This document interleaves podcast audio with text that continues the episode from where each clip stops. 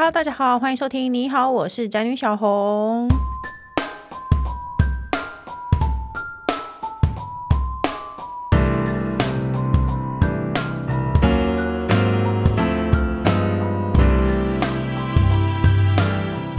主题是天气怎么会这么热？夏天好重要的清洗冷气 No 号。是的，最近呢，我觉得家里使用度最高的东西一定是冷气。其实我本人不是一个那么怕热的人，而且呢。我以前会很坚持一个人在家，我绝对不开冷气。但是今年我真的没有办法了，因为今年真的好热好热。加上呢，我觉得我的房间有点西晒的问题。我有一次出门三天，然后回家，我房间的那个冷气上面显示着几度，三十八度吗？我有点吓到，我想说天哪，家里怎么这么热？然后冷气怎么吹都吹不冷？那你知道这些事情有可能背后有它的原因哦。还有你知道冷气清洁是非常重要的吗？所以呢，我们今天就邀请到专家来跟我们聊聊冷气清洁的问题。让我们欢迎今。今天来宾熟记职人的专务工头 Tony。哎，大家好，熟记专业，职人精神，我是熟记工头 Tony。大家好，你名字太长了。还有接下来就是每一集都会出现的工程师，你要想一个 slogan，快点。呃，你不要让来宾觉得自己突兀，你想一个，快点。我是八个字。人生台湾马克佐伯格。你说人生台湾的马克佐伯格工程师吗？没有了，开玩笑。好了，我们还有我老公工程师。那接下来我们要直接进入主题了，因为呢，我已经说过了，今年今年大家是不是都不敢看电气费的账单？因为冷气。要一直开，一直开，一直开，就是的。已经我有认识很多朋友，他们号称很爱地球、热爱北极熊的人，今年都说没有办法，我们一定超早，大概大概六六月就开始开冷气了。那我一个朋友呢，他之前也觉得冷气太贵，所以他一直不敢吹冷气，然后半夜都会起来擦汗。后来呢，他们买了新冷气以后，看到账单以后，全部都后悔，我为什么不早点换冷气，所以新冷气其实真的比较省电嘛。不过呢，市面上呢有很多种冷气啊，变频啊、窗型啊，或是分离式，还有吊影式。我们到底该怎么做选择呢？Tony？呃，基本上来讲哈，我会建议各位消费者哈，嗯、就是看需求和环境而定。嗯，基本上就是用专业来处理。没有比较省钱的行吗？哎，往变频的方向走是不会有问题的。嗯。但是你你也不要说为了省钱去比价找最便宜的，因为冷气的吨数不够，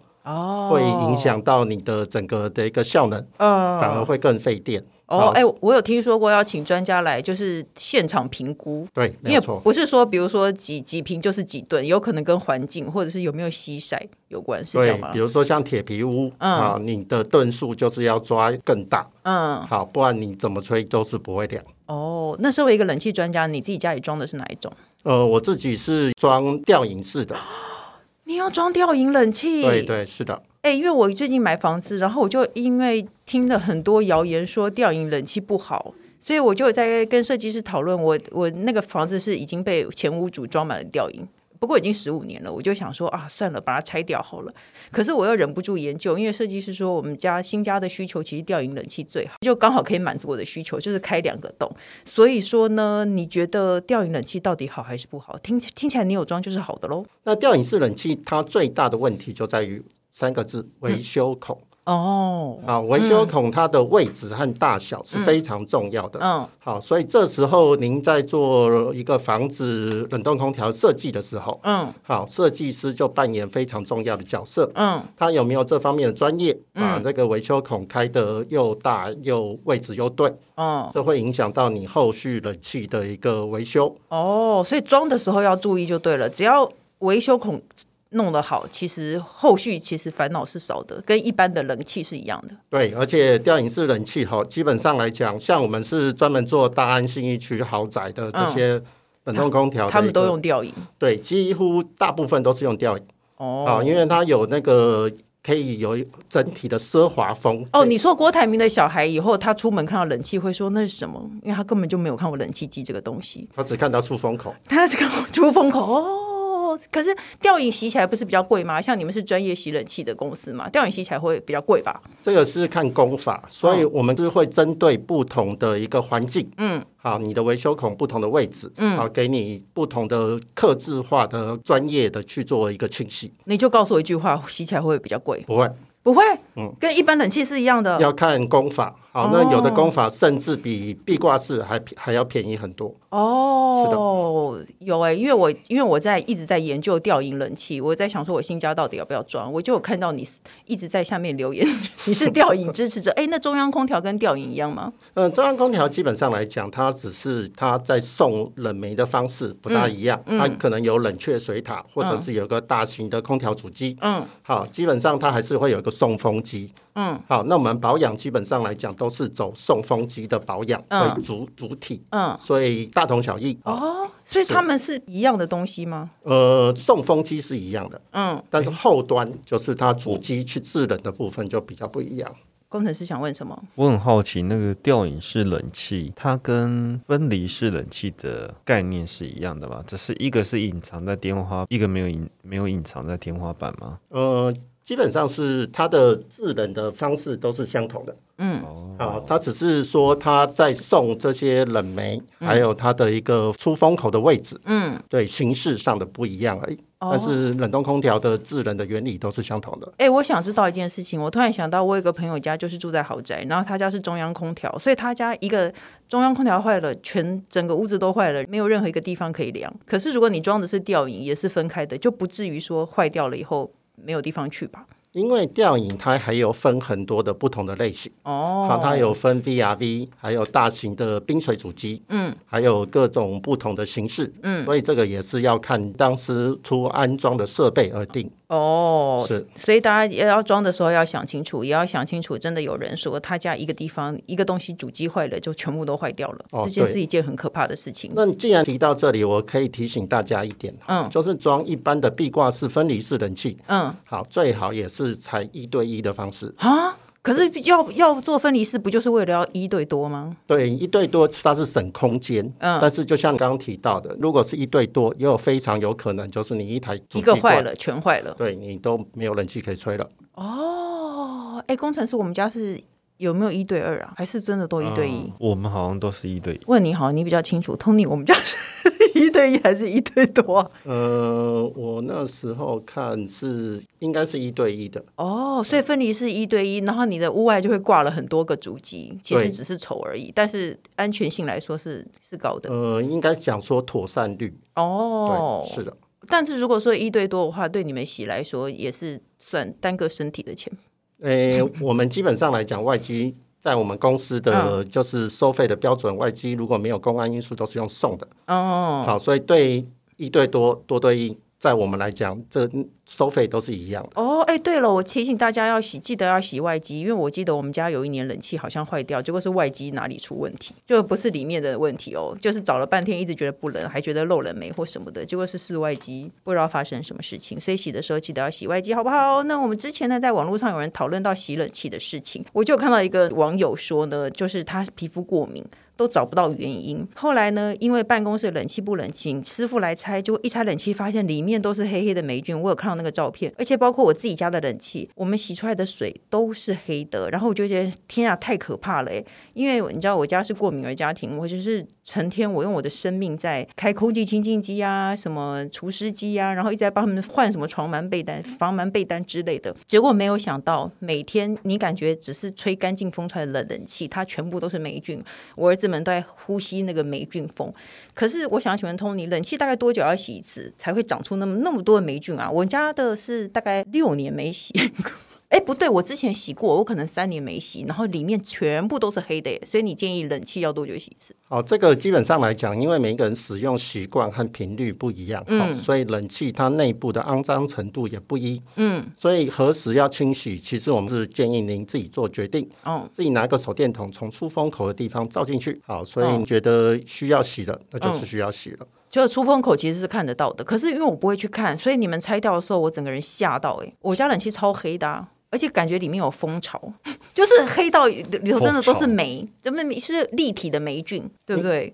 那个基本上是菌丝了，哦，好，所以我们会洗得掉的。哎，当然是可以洗得掉。嗯、那我们现在最主要是强调的是哈，讲说冷气脏，嗯，它基本上不是灰尘，嗯。好，它是一个菌丝在里面不断的发霉。嗯，好，那你这样子的话，霉菌它本身的它繁殖的生物结构是孢子。嗯，好，那大大家吹冷气基本上来讲都是把窗子都关起来的。嗯，好，所以它是密闭空间的循环，所以你吹冷气的时候就等于孢子在密闭空间一直在循环。天哪，好可怕哦！所以对于像我们这种过敏儿家庭，真的要很注意冷气的清洁。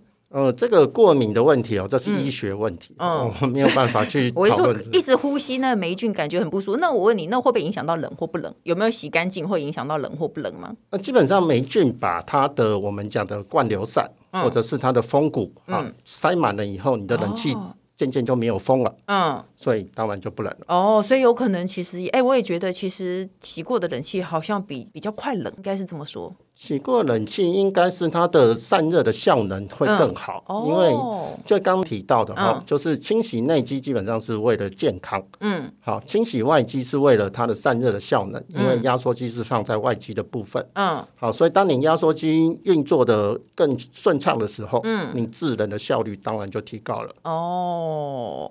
哎，那像我们真的就算想要常洗，我们也不可能一天到晚两三个月洗一次嘛。有没有什么保养的方法可以自己顺手做的？因为 Tony 来帮我们家洗冷气以后，他有教我一些事情，你可以现在分享给大家，怎样才可以让冷气不要那么容易发霉？等一下还有一个，我们能不能自己买清洗剂洗冷气？好，了解。好，这个基本上是分成两块。好，嗯、自己目前可以做的话，就是要做滤网的一个一个清洗。哦，好，那。最好是在使用完冷气以后，嗯，把它开到送风，嗯，吹个半个小时左右，嗯，把它冷气里面吹干。窗户要打开吗？这个时候？呃，这时候因为送风像电风扇一样，开不开对你来讲没有什么大影响。哦，好，所以那刚刚在提到就是清洗冷气的洗剂，嗯，最好都不要使用。哦，对，你看有看到有一些什么清洁剂啊或者什么，嗯，它要达到它清洗的功能，第一个它要有腐侵蚀性，嗯，或者是腐蚀性，嗯，它才能有更好的效果。你才喷上去，越喷上去一下就变亮了，那就越可怕。嗯，然后第二个就是那个洗。剂一定会残留，好，那残留的话就会有健康的疑虑，好，所以我们公司基本上来讲是采用我们讲的止水切的一个工法，嗯，好，是我们讲物理水洗机，很强的水柱，简单来说，它是一个很强的水柱，对不对？对，我们是用物理吸引的水压把你的冷气清洗干净，当然这样子就没有药剂残留的疑虑。哦，哦，有哎，其实像我们家里有小孩，我们会很在意会不会有一些不健康的东西被他吸进去。对，是的。哦，哎，那那个你是多久洗一次滤网？滤网就是看每个人使用习惯了。那差不多一个月洗一次会太久吗？建议是两个礼拜，两个礼拜就要洗一次。对，因为这种这种天气的话，它的。它的落尘也会比较多一点。嗯、哦，哎，其实是哎，我们家都没有在洗滤网，因为我们租屋，我们完全不在意那些东西。结果有一天不知道为什么心血来潮去洗了，水 洗出来的水都是黑的。洗滤网是你自己的第一道防线，大家应该要常常洗冷气滤网。其实冷气也会比较冷，对不对？对，没有错。其实我觉得这是省电啦，不是冷不冷的问题。其实你把冷气保养干净，一来健康，二来省电啊。对，没错。对，而且呢，我们这一题是说建不建议大家自己洗冷气？我可以告诉你答案，因为呢，告诉大家这个故事啦，就是之前呢，手机指人有来帮我们家洗冷气，然后后来呢，我少拍个照，我就想要叫我老公拆掉冷气。我老公 Tony，你知道我老公本身是电器行业小开吗？他们家是开电器行的，所以呢，他哥哥对冷气非常的熟。他就说拆冷气有什么难？就拆了好久。我们还看 YouTube 影片怎么拆冷气的。我们只是想要把外面那个框拆掉，我们都拆不掉。而且他说这要硬扯吗？这要硬扯吗？我就说不要吧。然后就一直听到好像有东西要被掰断的声音，非常的可怕。所以呢，我真的建议大家，如果真的要进行大，你真的只要洗滤网就好。进行大型的拆卸，不要自己做。因为你很容易装上去以后，装上去以后会发现少了什么东西。嗯，这是常常会发生的。对啊，所以呢，哎，那你可不可以告诉大家，就是请像你们这样专业的人士定期洗冷气有什么好处？定期洗冷气就回到刚刚讲的，嗯你清洗内机的话是对你的健康有好处的。嗯，好，那你清洗外机的话就可以增加散热的效能，间接就可以节省您的电费。对，我们我们最想要知道就是省电费耶。它上面我们有一个资料，他说呢，冷气每低一度就需要花六帕多六帕的电费，定期洗冷气可以有效节省十五到三十帕的费用，还可以减少，还延长冷气的寿命。对，这个基本上是没有没有问题的。哦，那你觉得冷气一个大概差不多可以用几年？这个我们洗过最老的三十几年。三十几年，你会不会建议他换掉？因为其实应该买新的还比较省电吧？对，但是问题是那个是他说他妈妈送他的嫁妆。纪念价值哦，像女儿红一样。她出生的时候，她妈妈就也酿了一个酒，这样嘛。哎，那我因为我刚刚说到冷气清不清洗会影响到它冷不冷，那怎么样吹会比较省电呢？应该要搭配一个循环扇或是怎么样吗？你有什么建议吗？我们会建议第一个冷气一开始的地方应该要选择变频的冷气。嗯。那如果有循环扇的话，可以增加气流的流动，嗯，当然可以增进它的一个冷房的效率。嗯，哦，哎，那你建不建议随手关冷气这件事情？因为我听过一个专家说，如果你半个小时之内就会回来，你不如不要关冷气，还比较省电。哦，这个就牵扯到非常专业的问题哦。嗯、因为冷气它压缩机启动的电流是正常电流的四到六倍。嗯，所以你你如果频繁的开关的话，嗯，会造成它的电费会大幅的增加。嗯，所以他说半个小时内，好，嗯、如果是你不要没有说要要离开太久的话，嗯，冷气不关其实是会更省电的。那你觉得怎样叫做久？怎样才应该要关？你觉得半小时是不是很精准的吗？还是两一两个小时都无所谓。呃，以我个人来讲的话，这要这要牵扯到你是定频还是变频的。哦，好，你如果是变频的话，基本上你一个小时我就建议你不要关了。哦，对其实这是其实是这样子就 OK 的，这样。是的。哦，哎，那有一个就是刚开冷气的时候啊，有时候为了要让房子快速降温，就会把冷气的度数调到很低，十七八度，可能让它冷起来以后，然后再开高一点。但是听说这样子不会让家里凉得更快，而且还会很浪费电，是这样的吗？这个这个又牵扯到我们讲的体感温度跟绝对温度。嗯，好，体感温度就是你自己的感觉。嗯，好，所以您如果是说调到十七八度，它还是全载的话，它并没有说会变得比较快冷。嗯，好，所以这个就是要看你自己自己在操作的时候。嗯，好，您想要怎么样子去操作？嗯，好，所以我会建议您基本上来讲的话，就是放在二十一度到二十四度。二十一度很冷哎。那是要你要。觉得比较快冷的时候，哦、好，那你要定温的时候，嗯、那当然就是放在二十六度或二十七度了。所以你正常你也是放到二十五五六度吗？对，因为我比较怕冷，对，比较怕热，嗯、所以我基本上来讲都放在二十二、二十三。对啊，我认识很多有健壮男性的家庭，大概都放二十二度。嗯，是。哎，那你知道你还你还要问私人问题了？我，你记还记得我家客厅的冷气吗？我家客厅冷气我一直觉得它大有问题，而且它大概比如说我定二十二度，它就常常上面的显示都永远都还是二十九度，但我不会不冷啦。因为如果如果站在风口，我也不会觉得它没有风。这其实这个情形是不是因为我没有选择对的吨数？哎，这个和这个应该没有关系，嗯、没有关系。对它这个，它因为冷气显示会有两种显示，一个是你希望的温度，嗯，一个是它现在的温度，嗯。所以我不大了解，说您二十九度是现在的温度，还是您希望的温度？就是它永远都调不到对的温度，而且我要跟大家分享哦，像我很讨厌冷气吹着头，因为我是一个老人。我就装了有一种是可以让那个风不要直接吹着头的挡风板，对，嗯，是那个会让冷气很不冷。挡风板是一个很奇怪的设计吗？因为挡风板根本就是在阻止冷房的效果。诶，这样子讲也没有很很就是精确了，因为挡风板它只是改变一个气流的方向，嗯，好，所以它在整个循环上面都是没有问题。诶，它不会让冷气误以为这个空间已经达到够冷的标准而开始不太运作。这又牵扯到你导风板的角度，因为你角度不对的话，就会引起我们专业讲的短循环。嗯，好，短循环就是冷气它已经知道它，它认为，嗯，啊，你这房间的温度已经达到他想要的温度了，哦，所以他就压缩机就停了。嗯，好，所以这个会导间接会。导致你房间的温度嗯降不下来，嗯、你就会觉得冷气不冷哦。哎、欸，所以其实我要跟大家分享，如果你觉得冷气不冷，其实是有非常多的原因的。因为我老公他们家就遇到了有一个客人一直觉得冷气不冷，但其实是他因为他装的问题，他装的地方有问题，风会一直打到墙，然后让自己误以为那个冷冷度已经降到对的地方了，所以它就整个空间都。没有很冷，所以呢，我也要推荐，就是跟大家说，如果你要装这些东西，还是要请专业的人士评估。对，所以我我在这里啊呼、嗯、呼吁，好，这真的是在台湾的这种这种冷冻空调的环境，我们要尊重专业哦，真的，一分钱一分货，不要只比价，嗯、因为很多的知识，好，它是用专业带出来的哦，这个是无价的，是没错，哎，我可以可以这样子打广告。因为呢，我我们我就是因为我分享过手机智能洗冷气的，然后就有人说别家比较便宜。其实老实说，我叫过别家洗冷气的，便宜才三百块。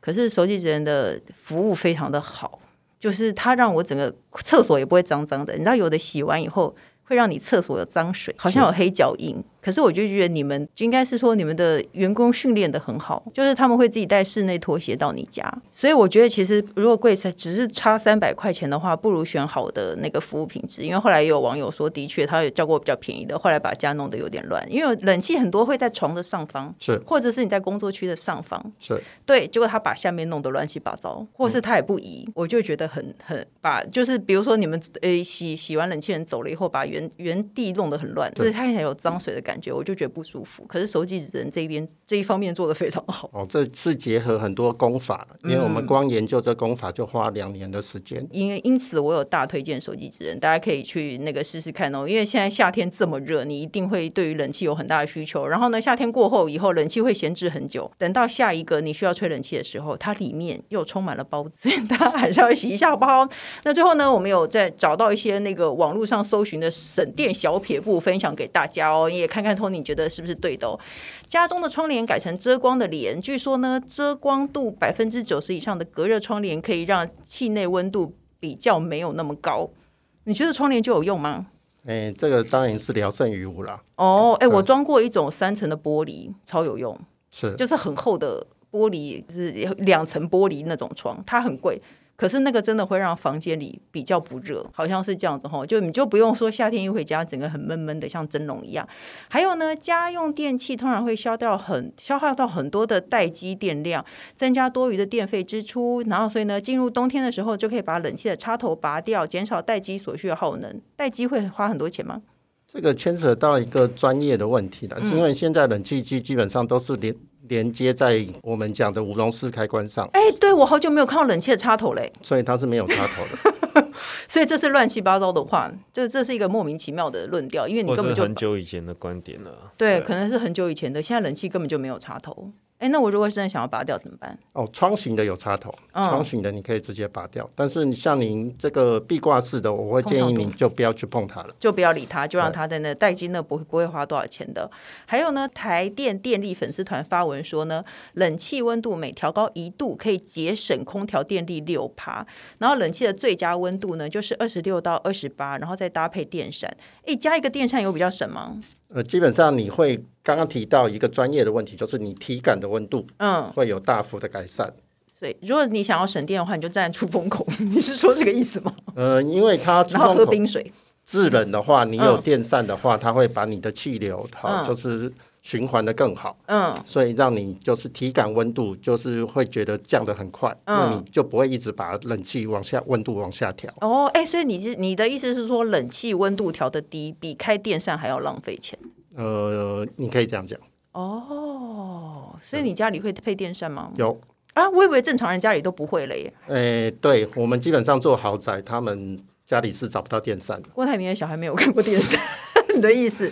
嗯，是。是这样啦，因为他们他们基本上来讲已经变成一个恒温恒湿的状态了。嗯，好，所以他们有很多冷气根本不关的。哦，是啊，对我有听过这样子，好像是就是那那那叫做中央空调吗？那个叫做恒温恒湿哈。嗯，这个他们更高档的有我们叫做全热交换机。对，我知道，对，就是这个名字，我有认真想过要装哎，结果后来呢，我的设计师说我们家是太老的大楼，所以没有留那个孔。他说新大楼都有留一个洞，对，所以全热交换器要稍微比较新的大楼就可以装。对，哎，那你觉得全热交换器是个好东西吗？嗯，它是非常好的一个东西，因为它会做内外空气的交换。嗯，好，那一般来讲，像我们使用的这种壁挂式，嗯、它是密闭空气的空气循环。哦，对，没有出去。对，所以就是同样的空气一直在循环。嗯，好，您常常会觉得冷气会觉得有臭酸味。好，对，我们家冷气有一种发霉味道，的确有。嗯、这个就是你人类的皮屑或者一些蛋白质吸到冷气的气片里面，嗯、然后再把它它在里面发酵，嗯，好，产生了一个阿莫尼亚的味道，嗯，好，所以这时候最重要的是，你每天一定要把窗子打开二十分钟到三十分钟，做新鲜空气的交换。哎、嗯，像我家都没有在开耶，所以不应该。对，应该要做新鲜空气交换。啊，可是因为有人说外面的空气不好，反而会让过敏而觉得，因为现在应该是说市区空气不好啦。我们家在算是比较市区，市区空气不好，所以根本就不应该开开窗户。对对，可是其实这样对冷气不好。诶，对人也不好，因为你你的空，你外面再怎么脏，还是没有你室内同样一个空气在循环来的脏。啊，开空气清新机没有用吗？空气清新机它可以过滤掉空气的杂质，但是它不能交换掉很多很重要的物质，像氧气。哦，所以还是应该要开一下窗户就对了。对，哎，那最后我想要再问你一个吊影的问题哦，因为我觉得吊影的叶片好难调哦，它如果真的吹到你不想吹的地方，就很烦恼。不会这样吗？因为一般冷气的叶片是可以调的啊。那你就是在安装的时候，嗯，啊，就是请你的一个冷冻空调师傅帮你调到你最适当的一个角度。然后它就永远不能变哦。你还是可以变啊，你就觉得不开心，那你就把它变一下，这样。如果我不开心，就换一个位置坐，这样嘛。因为有的时候它就会吹到我不开心。因为是婚姻的关系，你就我跟你讲，的关系不要怪到冷气头上，你同意吗？哎，这个我这个已经超出我专业了。没有啊，因为吊饮冷气哦，比如说我终于问到你了。对，因为我在饭店有时候会被吹着头很烦，可是那个叶片是没有办法动的啊。哎、欸，应该是说它可以动，但是没有人会叫叫这个师傅来，为了这个你不开心，或者是你的角度不对，有婚姻的问题。对，然后他就会说是你老公、啊、那个吊影师应该一开始就设计好了啦，啊、所以他要调的很麻烦，对不对？我说他他需要调整的应该很小啊，很少啊，他一开始就帮你弄好了。可是就是有一天站在那里，觉得他吹的头很不开心。这样，但是问题是你又不是常常站在那里。对啊，你的位置也会改变。对对。OK，好啦，因为今天我最喜欢问的就是专家到底装不装这件事情。既然今天 Tony 身为一个专家，他家里也装吊影，所以呢，装吊影不用害怕，只要你找到专业的人安装，然后你你也可以留到对的洞，然后让它好清洗的话，其实吊影冷气跟一般的。分离式冷气、壁挂式啊，什么窗型的都都差不多。对，重要的是专业。嗯嗯。最后跟各再呼吁一下，嗯，真的要尊重专业。我们冷冻空调就是常常每年都会死人。嗯。好，从高空落下来，所以这就你要尊重专业，你付出的钱在某种程度上是会给你回馈的。嗯，OK，那今天真是知识丰富的一集。那记得要大家要定期清洗冷气，然后延长寿命，然后呢也要洗滤网，才会确实，我觉得这是健康的问题了。就是里面真的很多霉菌，在我家真的拆了冷气，让我看到里面有多黑以后，我才一直在跟我朋友说，洗冷气真的非常的重要。那就是希望大家都可以保持清洁，然后身体健康，有舒适的环境和凉爽的夏天喽。那最后呢，我们节目还有一个单元叫做“笔友青红灯”，我们要一起解决网友问题。他说呢，老公出游带着长辈同行，但我只希望可以一家三口就好，因为和长辈去玩都以他们的喜好为主，吃饭或时间也要配合，感觉很不自由。好处是呢，他们会。帮忙顾孩子和分摊费用。如果是小红该如何解呢？他是 Nico，Tony，你结婚了吗？结婚了。你很意外会被问这个问题？那你有小孩吗？有两个小孩。你知道我婆媳问题吗？很多。你好诚实哦。那如果这个问题，你建议他怎么解？你会逼你妈跟你太太一起出门吗？基本上来讲，这是钱的问题嘛。就把钱的问题解决了，什么事情都解决了。没有，这不是钱的问题啊。他的意思是说呢，长辈会帮忙顾孩子和分摊费用，可是他觉得和钱和长辈出门很烦，要以他的喜好为主。嗯，这……那你先跟我分享你家的婆媳问题大概是哪一类？是超越时空的问题。你不想回答对不对？我觉得可以偶尔就不要那么长吧，跟老公沟通说，你好像不用每一次都带着你的长辈啊。不是这样吗？如果他们住在一起，然后他们出游不带长辈，你会不会觉得这样很奇怪呢？可是他们都已经住在一起了，难道他出门放松一下还要看到婆婆吗？我现在是在问 Tony，不是问你。Tony，你说，你说。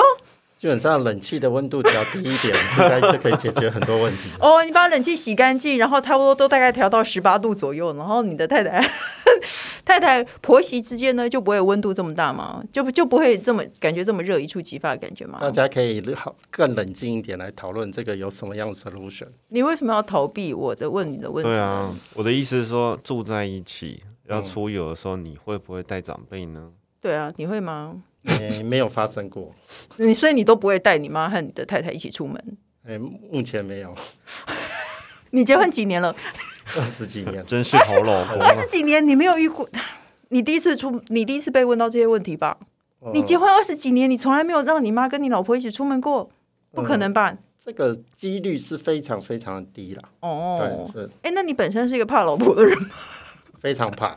哦，对，哎，我觉得有一个很好的方法，就是你要让 老公对你不寒而栗。我老公就会就会还还蛮怕我，就会蛮尊重我的。可能就是有很多时候是那个，比如说、呃、那个妈妈说了什么，提议了什么，说哎，我们一起出去玩吧。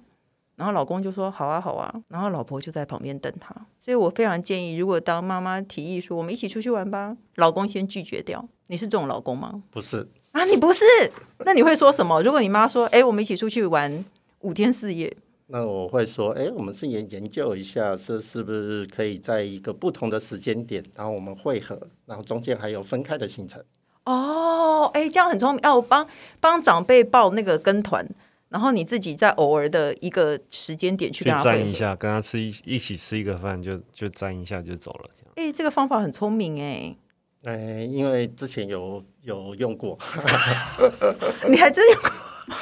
没有想到今天这节知识量这么丰富，有教大家就是夏季冷气保养的方法，还有呢对付婆媳问题的方法。哎，我这个方法很聪明，我从来没有想过哎。可是万一你们只是要去金山一天一夜呢？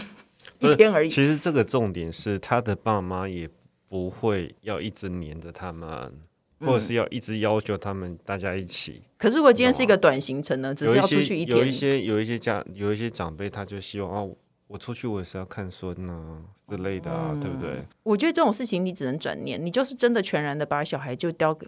交给那个长辈带，你既然已经觉得出去很牺牲了，那你就不要再带自己带小孩了。哎、欸，其实是还是可以是分开的，比如说像金山吃鸭肉，就吃鸭肉的时候会合就可以。就说妈，我们去吃鸭肉，然后妈妈去吃鸭肉，就说我不喜欢吃鸭，然后我去吃别的，这样子吗？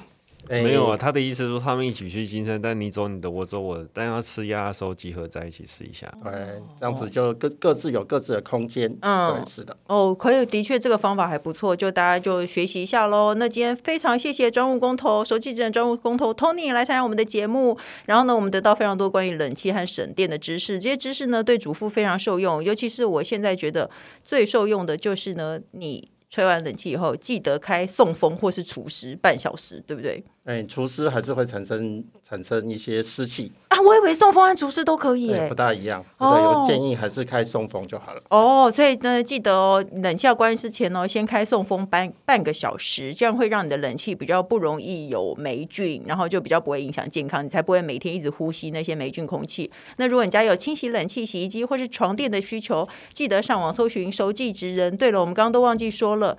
他有帮我们家洗床垫，然后床垫上的那个尿垢真的会没有，所以呢，我非常推荐家里有宠物或是有小孩的人可以洗一下床垫，好不好？那各大平平台都能收听到。你好，我是宅女小红，不管有没有固定收听，都请先按关注和订阅我的 Podcast，请大家踊跃留言发问。我们的笔友青红灯除了我以外，还会有特别来宾一起为你解答人生疑惑及大小问题哦。最后呢，我们就谢谢熟气职人的 Tony，谢谢大家，还有谢谢工程师，谢谢大家，我们下礼拜见喽，拜拜。拜拜。